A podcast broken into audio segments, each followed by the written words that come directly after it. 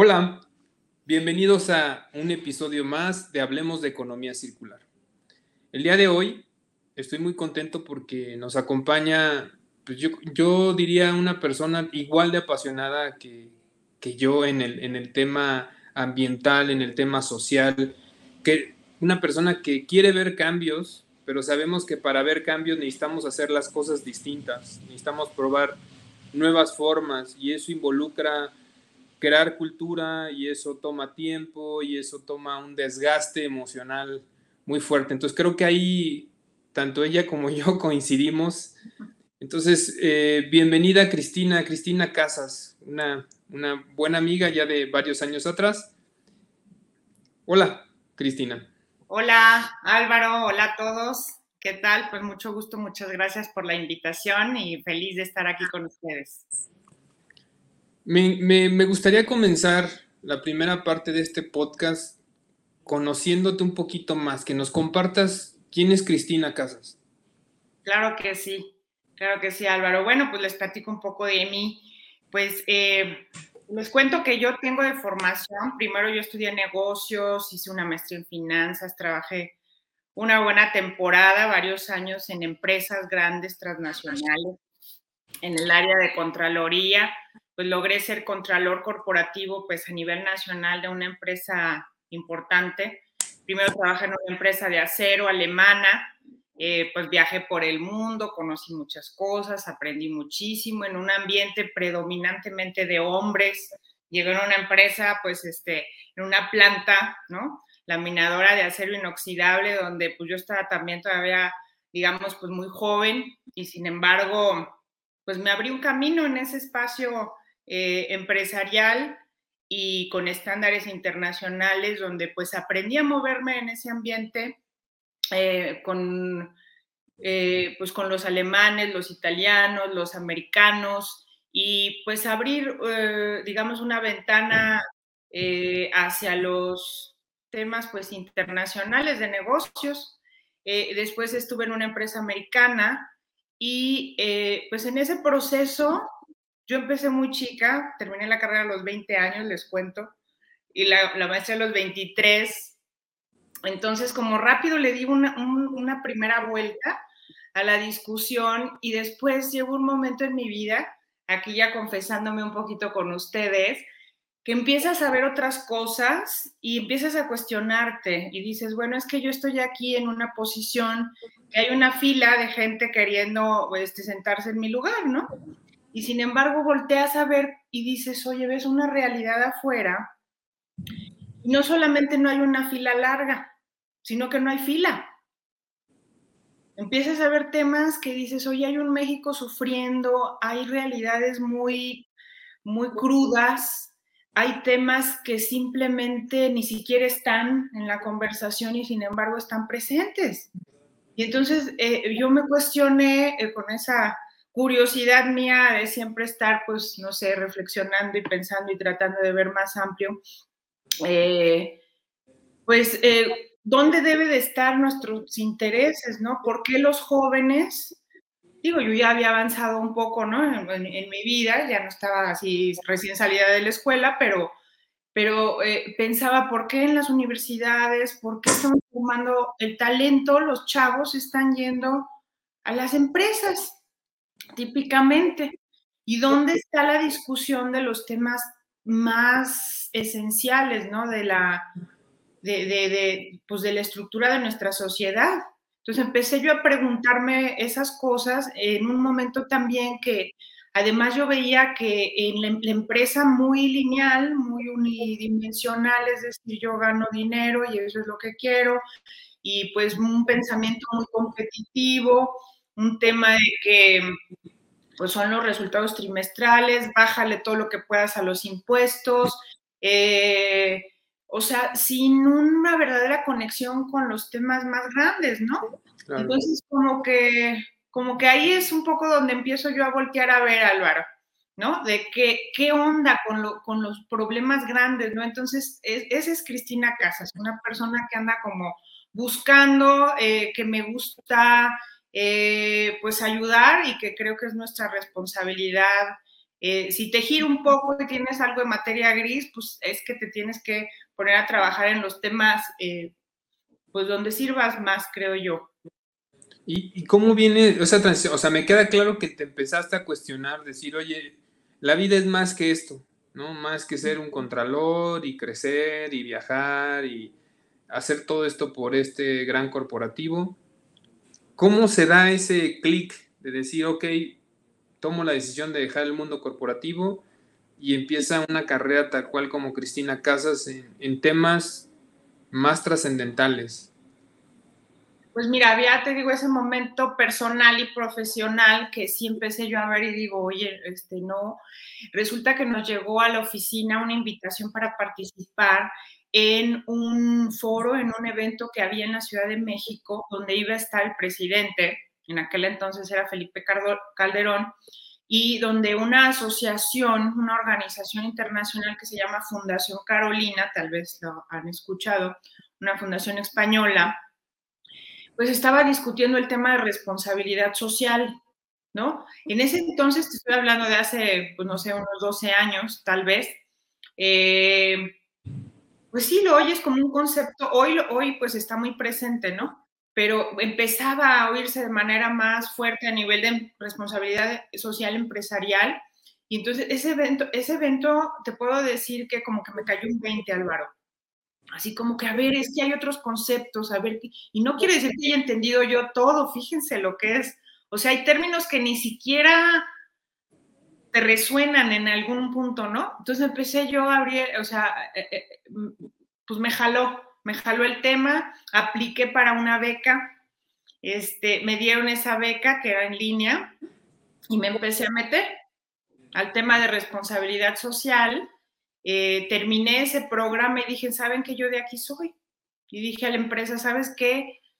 Pues está padrísimo, que bueno, échale ganas a ver si logras pagar menos impuestos y hacer todo lo que quieres y hacerte rico, yo me voy a poner a ayudar, ¿no?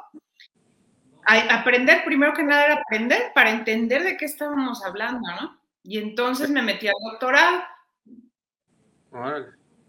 Eso fue en, estamos hablando 2008, 2010, por ahí. Yo creo que ya un poquito después ya del doctorado sí fue como 2011, por ahí creo, creo yo. Entonces... Entonces renuncias a ese empleo y empiezas tú por tu cuenta, sigues con el doctorado. ¿Y, cuál fue la primera iniciativa que, que, empezaste a encabezar? Yo, yo más o menos la conozco, pero me gustaría que nos platicaras de origen, cómo, cómo pues comienzas. El tema del doctorado, pues obviamente es primero conceptual, pero pues empiezas a buscar, perfilar, pues sobre qué tema en particular te quieres eh, enfocar, ¿no? Tu investigación, tu tesis doctoral y todo esto. Y bueno, pues yo veía ya conceptos de desarrollo sustentable, ya ves así cuestiones más específicas de crisis climática, en fin, no, pero dices, bueno, ¿en dónde? ¿Por qué? ¿Cómo, empiezas? ¿no? Porque es infinita las formas que donde las puedes abordar en los temas sociales, pues mucho más, ¿no? En, pobreza, desigualdad, todo eso. Y pues te puedo decir que sin realmente yo conocer, porque economía circular, de hecho, como concepto se acuñó después, ¿no? Pero donde yo vivía era un condominio en San Luis, yo no vivía en Querétaro aún, este, había un contenedor de reciclables en el condominio. Entonces a mí me llamó la atención que era un desastre aquello, ¿no? Y era una fundación que se llama Nuestros Niños de San Luis, que era, pues, o sea, el objetivo era eh, generar eh, ingresos a partir de eso para apoyar a niños a becas. Entonces a mí me llamó la atención y de ahí me empecé a investigar y ahí me clavé y el tema me jaló y es tema que hasta el día de hoy pues sigo explorando como tú lo sabes.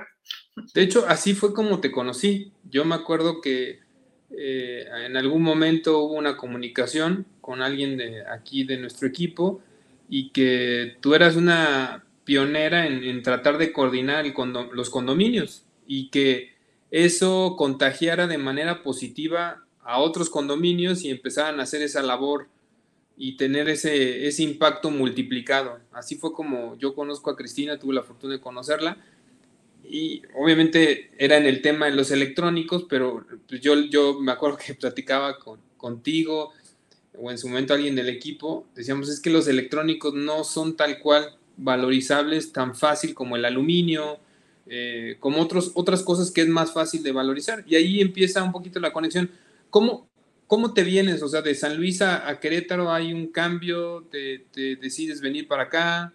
Sí, por cuestiones familiares nos venimos para acá. Ya había empezado yo a hacer allá proyectos que después, eh, como parte de mi pues sí, de mi investigación entendí qué es lo que hoy se conoce como living labs, laboratorios vivientes, laboratorios urbanos, todo esto. Y yo ya había desarrollado en San Luis varios, en varios condominios. Y cuando llego acá a Querétaro, pues dejamos lo que está en San Luis funcionando, sigue funcionando. Eh, y empezamos aquí en Querétaro. Pero, eh, como dices, es condominios, pero la intención es cómo podemos ir generando, o sea, ir, ir sembrando, poniendo semillitas para que eso vaya permeando en una cultura, pero bueno, pues tiene sus retos, como tú lo sabes. Sí.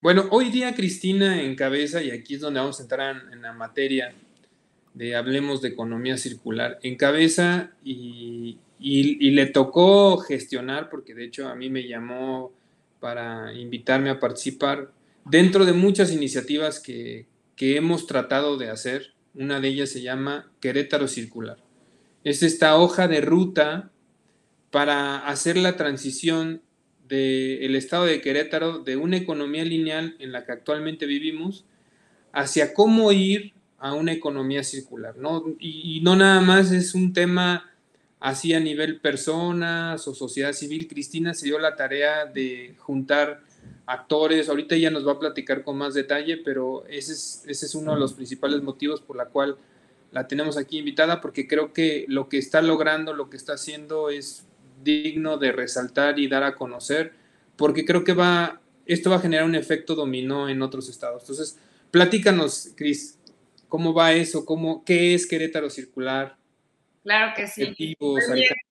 Como les comentaba ahorita, empezamos a construir ciertos espacios que que fueran pues poniendo el tema, ¿no? en la conversación a nivel sociedad, ¿no? Si no, si bien ya había temas a nivel academia y eso, pues realmente cómo empezábamos a, organizar. Entonces, eh, pues les cuento que yo conocí a Rodolfo Loyola, el doctor Rodolfo Loyola, eh, que él fue eh, director del TEC de Monterrey hace tiempo y él es un líder en los temas de eh, pues construcción de temas de sociedad civil.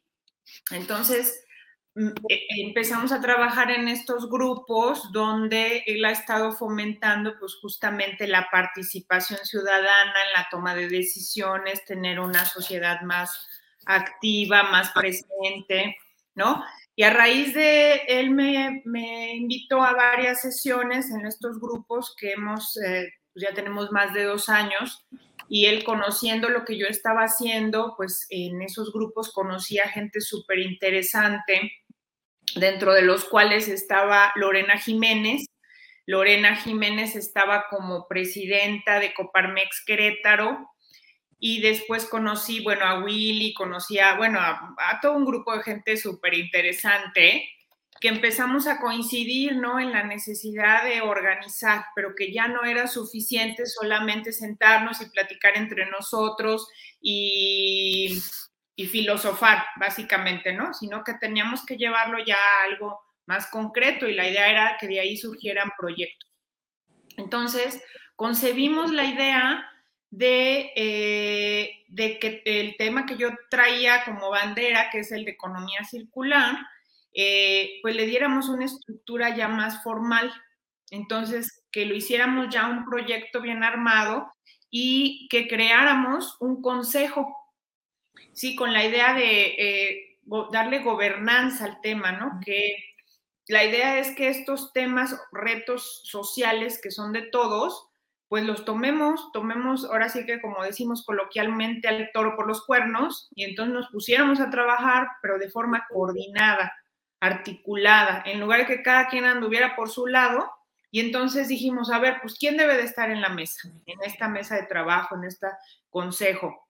Muy bien, pues Lores estaba yendo de Coparmex, terminó su gestión de tres años, si, bien recuerdo, entraba Jorge Camacho Entonces hablamos con Jorge, dijo, le encantó. Entonces eh, ya teníamos a Rodolfo, estaba Lore, estaba Jorge Camacho.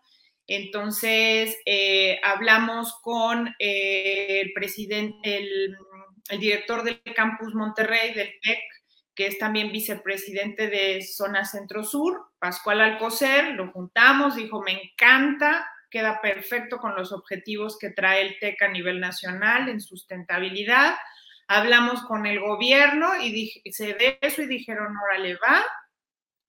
Obviamente con Álvaro, que él pues es el pionero número uno que tiene aquí décadas trabajando en el tema, entonces qué mejor que el que ya le, lo vive y demás. Entonces, creo que no se me pasa a nadie, pero bueno, hicimos este grupo súper potente que este, es, multisectorial, son los líderes de estos sectores, entonces dijimos, pues ya dejemos de filosofar y pongámonos a trabajar y le, llamamos Querétaro Circular. Querétaro Circular. Y la hoja de ruta, eh, si conocen este concepto, pues es como tu GPS, ¿no? Dices, yo estoy aquí, quiero ir acá, entonces le pones y entonces ya te lleva la ruta. Lo mismo. Entonces, hoy estamos en un sistema lineal y queremos ir a un sistema circular. El sistema lineal, como les ha estado platicando seguramente Álvaro en todos estos eh, podcasts y, este, y, sesiones, pues el sistema circular es aquel que solamente, o sea, tomas recursos de la naturaleza, produces, consumes y tiras. Y la próxima vez que necesitas, vuelves a hacer lo mismo. Entonces vuelves a tomar, producir, consumir y tirar, ¿no? Eso ya no se vale. Sí, eso no está bien, ese sistema ya es obsoleto, ese sistema está de salida, hay que evolucionar algo mejor que se llama economía circular, donde entonces ya no lo tiras y no sigues agarrando eternamente de los sistemas naturales, sino que una vez que tomas, le das todas las vueltas posibles, muchas, pero muchas veces, y evitas que eso se desperdicie. Entonces, básicamente ese es el proyecto. ¿En qué en qué estatus está? O sea, sé que llevamos varias, pues ya meses en, en, reuniones y por ahí ha habido varias cosas positivas que ahorita han acelerado esa hoja de ruta. ¿Qué nos puedes compartir de lo que se puede compartir eh, ahorita eh, para saber dónde estamos y cuáles son los siguientes pasos? Claro. Miren, pues la primera etapa consistió realmente en robustecer al equipo, en tratar de hablar el mismo idioma, en entender qué era economía circular, dónde estamos parados, o sea, como hacer un pequeño diagnóstico general de cuál es el punto de partida en Querétaro, ¿no? Eh, y la etapa donde estamos ahorita es eh, el diseño de cuáles serán los espacios para involucrar y, promover la participación de múltiples actores. Hicimos un mapeo de actores, más o menos 50 actores de todos los sectores, repito, incluyendo sociedad civil, empresas, gobierno, academia. ¿Quiénes son esos actores? Por un lado, hicimos como una, dos grandes grupos. Los primeros, los pioneros, que son aquellos que ya traen este pensamiento, eh, aquellos que tienen un emprendimiento pequeño o grande, ¿no? Eh, que, que, están jalando, ¿no? Que están empujando en este sentido. Y por el otro lado dijimos aquellos actores más institucionales que necesitamos que participen en ese proceso de transición y entonces hoy estamos en la etapa de ver cómo vamos a crear esas mesas de trabajo de diferentes temáticas, por ejemplo, lo que se refiere, digamos, a, bueno, hay algunos que son transversales, como el tema de educación o legislación, que ahorita les platico de eso, ¿no? Pero otros que son específicos, como por ejemplo, en el tema de simbiosis industrial o en el tema de agricultura o en el tema de, eh, prácticas en, del hogar, ¿no? Entonces, eh, esas mesas eh, vamos a empezar en los próximos meses a convocar a estos actores y a trabajar para encontrar la forma de, empezar, ¿no? Entonces, hoy 2021 estamos aquí, suponiendo que definimos 2030, dónde queremos estar y quién empieza, cómo empezamos. A ver, pues tal industria, por ejemplo, Álvaro, ¿no? Los electrónicos, que es algo que ya trae un camino, que ya trae no nada más los para qué y los qué, sino ya los cómo. Entonces, a ver, órale, eh, eh, el, tema de los electrónicos, ¿cuál es su camino de aquí a 2030? ¿no? ¿Qué hay que hacer para que eso llegue a donde queremos? ¿no? Lo mismo para, por ejemplo, el compostaje de los residuos orgánicos, ¿no? Y así. Entonces, ahí estamos. Ahora que se vino el tema de la propuesta de ley, no sé si quieres que les platiquemos de eso, Álvaro. Sí, adelante, lo que se pueda compartir, adelante. Bueno, entonces, eh, resulta que el mes pasado, en agosto, eh, la legislatura aquí de gobierno del estado eh, convocó a la sociedad en general a participar en un foro de parlamento abierto para pues que diera los comentarios sobre un proyecto de ley que entendemos que ya tenía un rato platicándose, pero que ahorita ya la legislatura eh, lo está empujando porque está viendo que pues este tema de, de economía circular pues ya en el mundo está avanzando mucho, ¿no? Y que pues no nos vamos a quedar atrás, claramente que tenemos que responder, ¿no? Y viendo además que también eh, es, estos grupos como el que les mencionamos de Querétaro Circular, pues están avanzando, que son personas pues líderes en los sectores. Entonces dijeron, pues ya mejor movámonos a nivel de una ley para que esto pues tenga más soporte jurídico, ¿no? Entonces hubo esta presentación y afortunadamente eh, pues hay mucha apertura por parte de los diputados hicimos una serie de comentarios, de recomendaciones y nos sentamos varias veces con los asesores de forma que eh, pues están tomando en cuenta lo que estamos proponiendo. Entonces, pues está bastante bien. Esta ley, para agregar un poquito, lo que queremos es tener ya un, un, un mandato tal cual, ¿no? Que y, ese respaldo desde el legislativo para que el ejecutivo, que en este caso viene siendo la Secretaría de Desarrollo Sustentable, que está encabezada por Marco del Prete, y que afortunadamente va a continuar con el nuevo gobierno del Estado, encabezado por el gobernador Mauricio Curi. Entonces eso da bastante eco y nos da bastantes posibilidades de, lo, de que algo que se empezó hace varios años atrás, en la siguiente administración que ya empieza en octubre, pues obviamente sea más suave, no hay que empezar de cero, vamos a empezar ya, no de menos 20, yo espero empezar ya en 20, ¿no? Hay también una tremenda apertura y creo que Cristi, está de acuerdo con Ricardo Torres, que es, también una persona muy capaz en temas ambientales, tiene toda una forjación, se ha forjado durante años en ese sector, igual está Fátima Basaldúa. O sea, hay un equipo interesante, también son jóvenes eh, que tienen ganas de que las cosas sucedan. Entonces yo creo que eso eh, nos está, se está armando como nos gustaría que se armara, ¿no? Es tener la ley, por un lado, que esa ley se le van a tener que construir por parte de CEDESU la parte de reglamentos para hacer la, la, la implementación el Poder Legislativo dice, bueno, a lo mejor en esta no sale, en esta legislación que ya termina en unos días, pero en la próxima va a ser de los temas que se van a retomar. Parece ser que también hay algunos legisladores que van a repetir en, la próxima, entonces eso también va a ayudar. Y como ya es algo que a la Secretaría de, Desarrollo Sustentable le interesa, que, que, suceda para algo, para Querétaro, ¿no? Porque Querétaro está creciendo exponencialmente. O sea, yo siempre digo que y gente que viene me dice, o sea, por ejemplo, gente que ha venido a Monterrey, me dice, es que Querétaro está creciendo como hace 20, 25 años creció Monterrey. O sea, de repente fue así, rapidísimo, ¿no? Igual en Guadalajara. Entonces creo que Querétaro tenemos la oportunidad de, si se da todo esto, de ir trabajando en la hoja de ruta, porque la ley nada más es un pasito más, es una parte de la ruta pero falta mucha labor, como bien dice Cris, hay muchos sectores que nos tenemos que organizar, coordinar de manera adecuada para no obstruirnos y que esa transición sea más suave. Nos va a tomar unos años, pero creo que esa es la parte donde Cris actualmente encabeza el esfuerzo de cómo coordinar al sector legislativo, cómo nos está coordinando a nosotros como sociedad civil o a la parte de empresa, empresaria, a la parte de, pues poder ejecutivo. Se vuelve muy interesante. Eres como una coordinadora aérea de un aeropuerto muy transitado y sé que salen demasiadas cosas, demasiados expertos con los cuales tienes que conversar.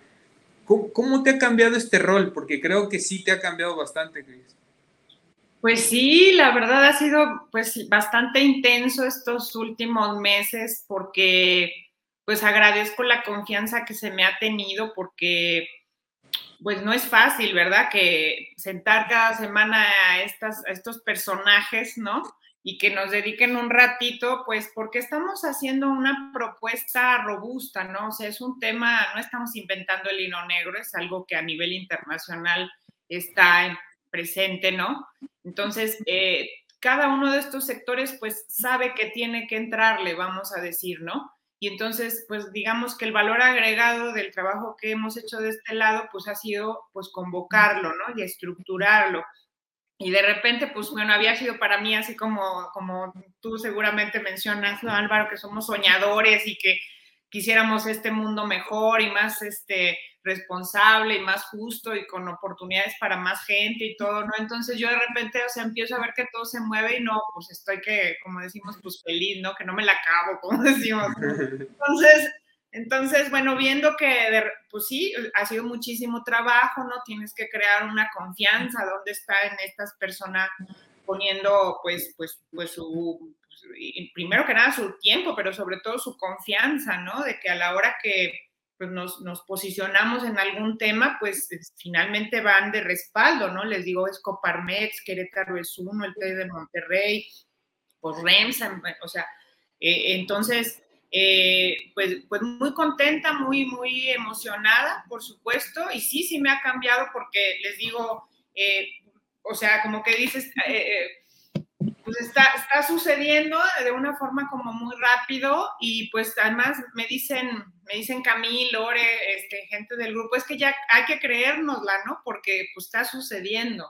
Y de repente lo de los legisladores y siéntate, lo que sucede es que ya no hablo a nombre mío, que es lo que me sucedió muchos años que yo estuve picando piedra y avanzas, a veces avanzas uno, dos pasos y luego retrocedes uno y a veces hasta los dos y, te quedas como empezaste y, y, así, ¿no? Es este, este tema de pues perseverar, estar picando piedra mucho tiempo y irte haciendo de un hombre, vamos a decir, pues en base a, pues a tu trabajo, ¿no? A tu trayecto. Y entonces, pues sí, es, eso y de, pues me parece que tengo esa facilidad de, como dices, poderlo ver así como aéreo, no sé, esa formación mía de que, bueno, como contralor de empresas, este, tiene, no, no es la contabilidad tradicional, sino es a la contraloría cuando ves múltiples negocios, áreas de negocios y a nivel internacional, pues em, aprendes, ¿no? A ver, a verlo como no la cosa solo operativa, sino más estratégica pero luego les digo, yo me metí aquí a, los condominios a trabajar desde abajo, desde base, desde tocar puertas literalmente, ¿no? En Campanario, Gina Morine, que hoy es la presidenta de la Junta de Gobierno ahí de, de Campanario, yo no vivo ahí, pero ella me invitó, empezamos, nos íbamos dos horas diarias durante un buen rato y tocábamos el timbre de las, de las casas. Oye, mira, traemos un programa y nos llevó un buen rato pero lo logramos y hoy es institucional. Entonces vas sembrando cosas, vas creando una red de confianza que ven tu trabajo y, y pues, el mensaje es, o sea, sí se puede, nada más hay que trabajar, hay que perseverar.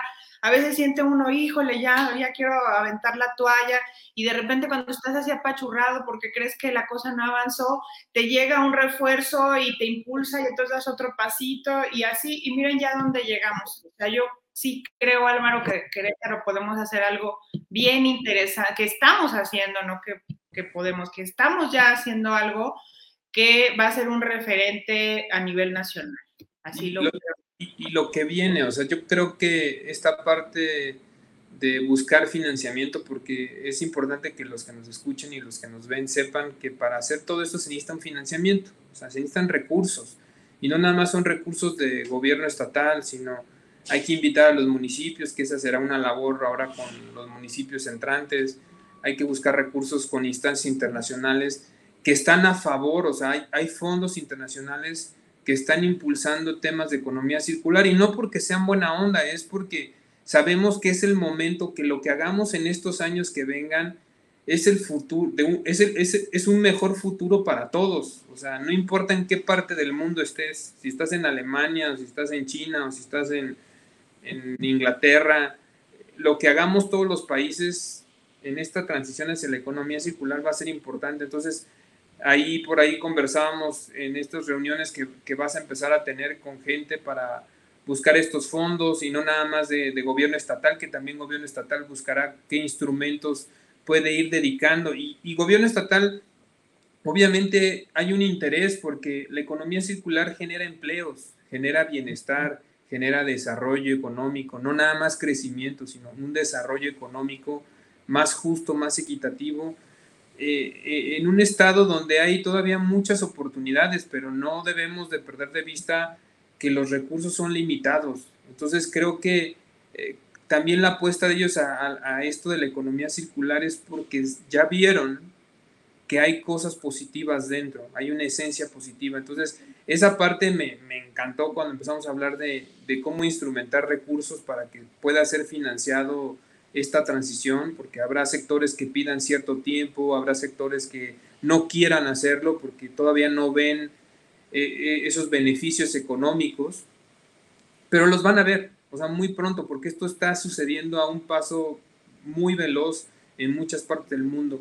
Y, sobre todo donde quiero hacer énfasis ahorita y, y, te voy a escuchar es la parte de educación. Platícales lo que estamos soñando que queremos hacer en la educación para que los cambios empiecen desde las fuerzas básicas.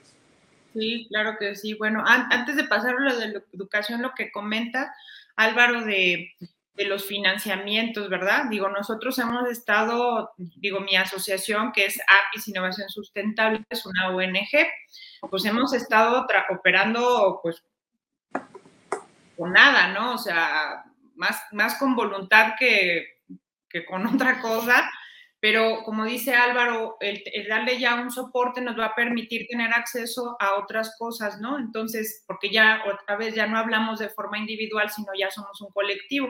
Entonces, sí, eh, estamos obteniendo ahorita un financiamiento por parte de CDSU, que nos llevó varios meses gestionar para poder llevar a cabo esta hoja de ruta, pero la idea es eh, pues ya acercarnos a fondos internacionales, ya digamos, ya estamos subiendo a otras ligas, ¿no? Entonces, y gracias también que Álvaro, pues a, a, la red que él ha conformado, que estamos platicando con diferentes personas y pues a ver qué. Y de lo de educación, bueno, pues eh, uno de los sectores, pues es obviamente la academia, que como dices, pues es que esto tiene que ver con el sistema de valores, ¿no? Desde la educación formal y desde la educación en casa. Y uno de los temas grandes que tenemos platicado en el grupo, pues es cómo podemos incidir de manera, pues, eh, pues lo más exponencial posible, ¿no? Y que, y que permee, en lugar de que cada quien ande haciendo, repito, sus esfuerzos aislados, una de las intenciones, y se los adelanto un poco, es eh, trabajar con toda la Comisión de Educación, que son 30 universidades a nivel del Estado las que participan, y eh, de la cual estaba como está como presidenta de la comisión eh, la doctora Marta Soto, que justamente hace unos días fue nombrada secretaria de, Educación del Estado. Entonces, eh, hicimos pláticas con ellos en el sentido de trabajar en desarrollar contenidos en materia de sustentabilidad en general, pero ya más específico en economía circular, tipo, en cursos tipo eh, MOOC, como los de Coursera o este tipo de cursos que son masivos, ¿no? Que son este, de acceso en Internet, que formen parte de la currícula de alguna forma y que los 90 mil universitarios que tiene Querétaro tengan la misma información. Pero cuando hablas de desarrollo sustentable, economía circular, a veces pues, nos referimos, tenemos referencias internacionales o nacionales, pues en algunos casos, ¿no? Pero queremos algo bien concreto de Querétaro ahorita. Entonces, ¿cuáles son nuestras problemáticas? ¿Cuáles son los retos? ¿Qué dicen nuestras leyes? ¿No? Y eso ligado también a la hoja de ruta que queremos, que estamos trabajando, para que entonces todos realmente estemos en el mismo barco. Entonces, los chavos, imagínense, yo siempre se me entusiasmo mucho en esto porque yo también doy clase. Este, imagínense el poder creativo que tienen los jóvenes, ¿no? Que ellos no están, digamos, todavía tan rígidos en el pensamiento, sino que son moldeables y que tienen la oportunidad de hacer una bola de propuestas y de innovar y de, ¿no? Entonces, los 90 mil muchachos decir, ¿saben qué? Estamos en este proceso de transición, eh, ¿Qué opinas? ¿Qué podemos hacer? ¿Cómo lo ligamos? Tú estás estudiando ingeniería, tú estudias humanidades, tú estás estudiando derecho. Entonces, que vayamos como perfilando esa nueva generación con un pensamiento pues, del siglo XXI. ¿no? A mí me entusiasma mucho particularmente esta rama, digamos, de, del proyecto que tiene que ver con jóvenes y coordinarlos con las instituciones educativas de una forma pues, pues bien efectiva, ¿no? Entonces... Yo, yo coincido contigo, la educación se vuelve clave y te voy a decir también una razón de mucho peso, es dar información correcta, ¿no? Como lo que tratamos de hacer en este, en, en este canal de Hablemos de Economía Circular. Hay mucha mala información. Ayer llevaba a mi hijo, tiene 11 años, y lo llevaba a su clase de natación en la tarde y me decía que él no quería vivir más allá del 2050 porque él ha visto muchas cosas en YouTube de que el mundo va a estar muy mal, ¿no? La sequía, la falta de comida, que van a empezar las guerras por el agua. Y dice, papá, yo no quiero vivir más de 40 años. Y a mí me, me dejó así en shock, ¿no? Dije, no, Álvaro, a ver. Así como ves tus videos de cosas que de gente que se agarra diciendo fechas y digo, no es que no tenga razón en algunas cosas, pero hay muchas cosas y hay mucha gente todos los días tratando de que sea diferente nuestro escenario. Dije, recuerda, dije que ahorita actualmente los jóvenes de ahorita, los que nos toca trabajar ahorita, somos los que estamos tratando de definir con nuestras acciones cuáles van, cuál es el futuro cercano de nuestro planeta. O sea, eh, no vamos a desaparecer, o sea, eso tenlo claro. Le dije, sí, va a estar un poquito más complicada la situación. Y me empezó a sacar cifras, ¿no, papá? Es que diariamente se mueren tantos y nacen tantos, entonces si seguimos a ese paso, pues no vamos a caber y no va a alcanzar el agua. Y, pero preocupado, o sea, tiene 11 años, yo digo, yo a los 11 años nunca pensaba en eso. ¿no? Pero hoy como hay demasiada mala información o información incompleta, creo que si nosotros desde la parte de educación transmitimos información de qué se trata la economía circular, estoy seguro que esos nuevos emprendedores, esos nuevos trabajadores de empresa, esos nuevos directivos de empresa, esos futuros políticos, van a pensar distinto y van a actuar distinto en consecuencia. Y como siempre hemos dicho, el problema lo generamos nosotros y la solución también la tenemos nosotros. Nada más que no nos podemos tardar ya más en temas de indecisión. Y eso es lo que aplaudo ahorita en algunos estados de México que ya empezaron ¿no? ese camino, no sé si por cuál sea el interés, pero al final ya empezamos esa transición. A nivel federal sé que también hay una ley de economía circular ahí parada en, en la Cámara, pero ya hay algo ¿no? de, como puntos de partida.